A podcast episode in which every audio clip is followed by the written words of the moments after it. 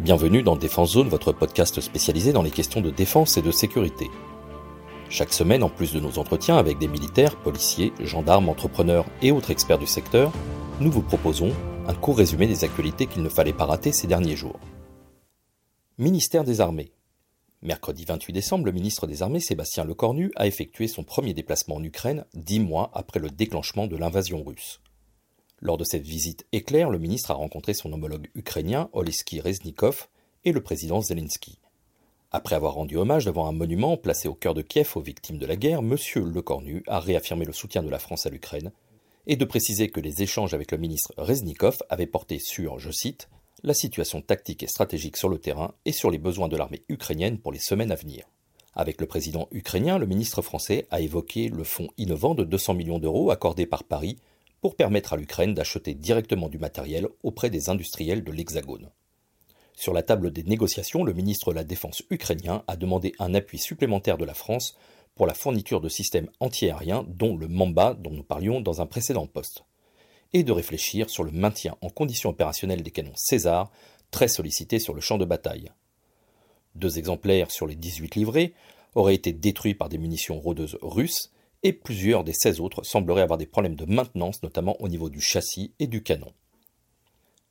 Aéronautique. C'est plutôt une bonne surprise.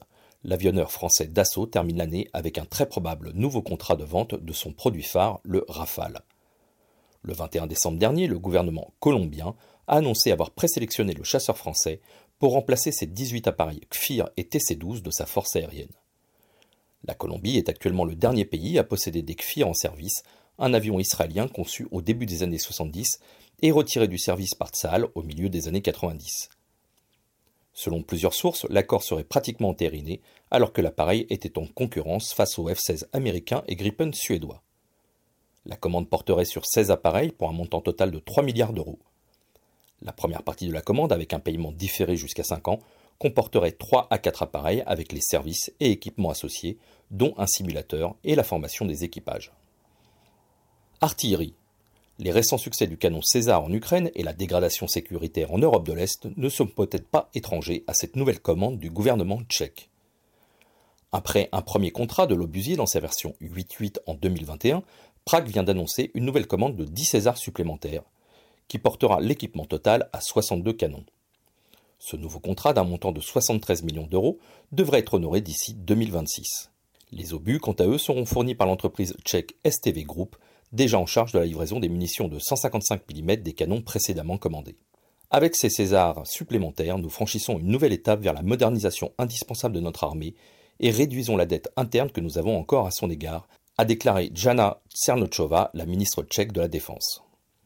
Service de santé des armées. Dans le cadre de ses ambitions opérationnelles pour 2030, le ministère des Armées vient d'annoncer la création d'un nouvel hôpital d'instruction des armées à Chia, dans les quartiers nord de Marseille. Cette structure permettra de remplacer l'Achia Lavran, sorti de terre il y a près de 60 ans. L'hôpital sera, comme son futur prédécesseur, un des cinq Achia socles avec Bégin et Percy à Paris, Sainte-Anne à Toulon et Clermont-Tonnerre à Brest. La structure gardera la même capacité d'accueil, soit 300 lits. Conçue pour garantir une capacité opérationnelle résolument tournée vers la prise en charge d'afflux massifs de blessés et la projection opérationnelle de son personnel, le futur HIA est un élément essentiel du territoire de santé militaire et s'inscrit pleinement dans le territoire de santé civile des quartiers nord de Marseille, précisait un communiqué du ministère des Armées. Ce futur HIA n'est pas attendu avant 2030-2031. La construction devra d'abord passer par l'acquisition d'un site d'implantation, de la sélection d'un prestataire pour assurer la maîtrise de l'ouvrage. La notification du contrat est prévue pour 2026, suivie par trois années de travaux. DGA, Lancé à la fin de l'année 2015, le programme de rétrofitage des hélicoptères Tigre du standard HAP à la version HAD est arrivé à mi-parcours en cette fin d'année.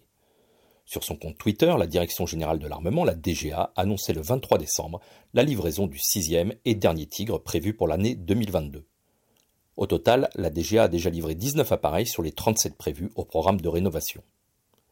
La version HAD, toujours dotée d'un canon de 30 mm, de missiles Mistral et de roquettes de 68 mm, possède en plus une capacité d'emport de missiles air-sol à guidage laser Hellfire et d'une motorisation plus puissante et d'un système avionique dernière génération.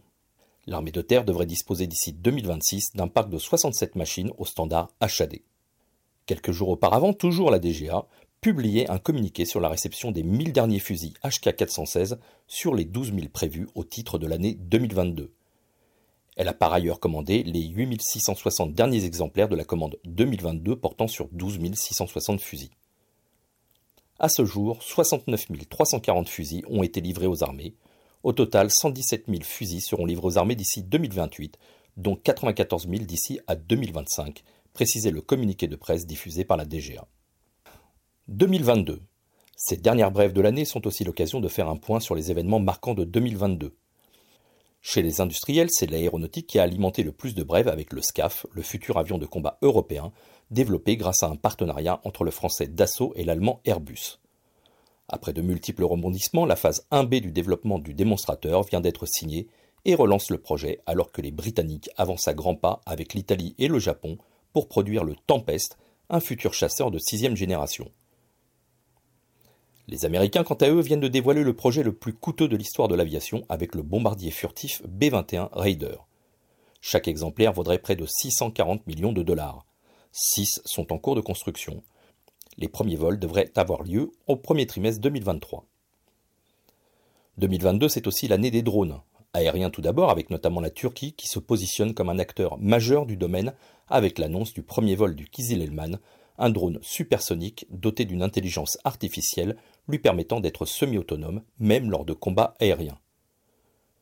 Les drones sous-marins sont aussi à l'honneur, français et américains ont dévoilé plusieurs modèles, dont certains capables d'analyser les fonds sous-marins à plus de 3000 mètres de profondeur et de rester en patrouille pendant plusieurs jours en totale autonomie. Pour conclure, 2022, c'est bien évidemment le conflit ukrainien qui a occupé la majeure partie des actualités. Le 24 février 2022, les forces armées russes ont lancé une vaste opération militaire, aérienne, maritime et terrestre en Ukraine depuis la Russie, la Biélorussie, la Crimée et les républiques populaires de Lugansk et du Donetsk.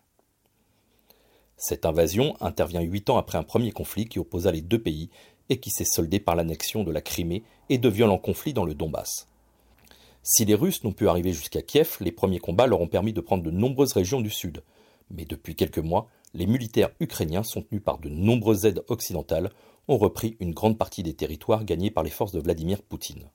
L'aide occidentale est inédite sur ce conflit. Plus d'une quarantaine de pays ont fourni une aide matérielle, militaire et technique à l'Ukraine. Dans de récents chiffres publiés début décembre, entre le 24 février et fin octobre, Kiev aurait touché près de 90 milliards de dollars d'aide, dont 25 milliards de matériel militaire. 18,5 rien que pour les États-Unis, la France quant à elle a donné pour 500 millions d'équipements. Récemment, Washington a annoncé franchir une nouvelle étape en autorisant la fourniture d'une batterie de missiles Patriot, mais refuse toujours de fournir des chars de combat ou des drones Reaper. La France, de son côté, a beaucoup fait parler d'elle avec la livraison de canons César, un matériel très mobile et précis parfaitement adapté à ce type de conflit. Paris a déjà envoyé 18 pièces d'artillerie et formé plusieurs équipages et pourrait dans les prochaines semaines autoriser la livraison de 6 à 12 obusiers supplémentaires directement prélevés sur une commande destinée à l'armée danoise.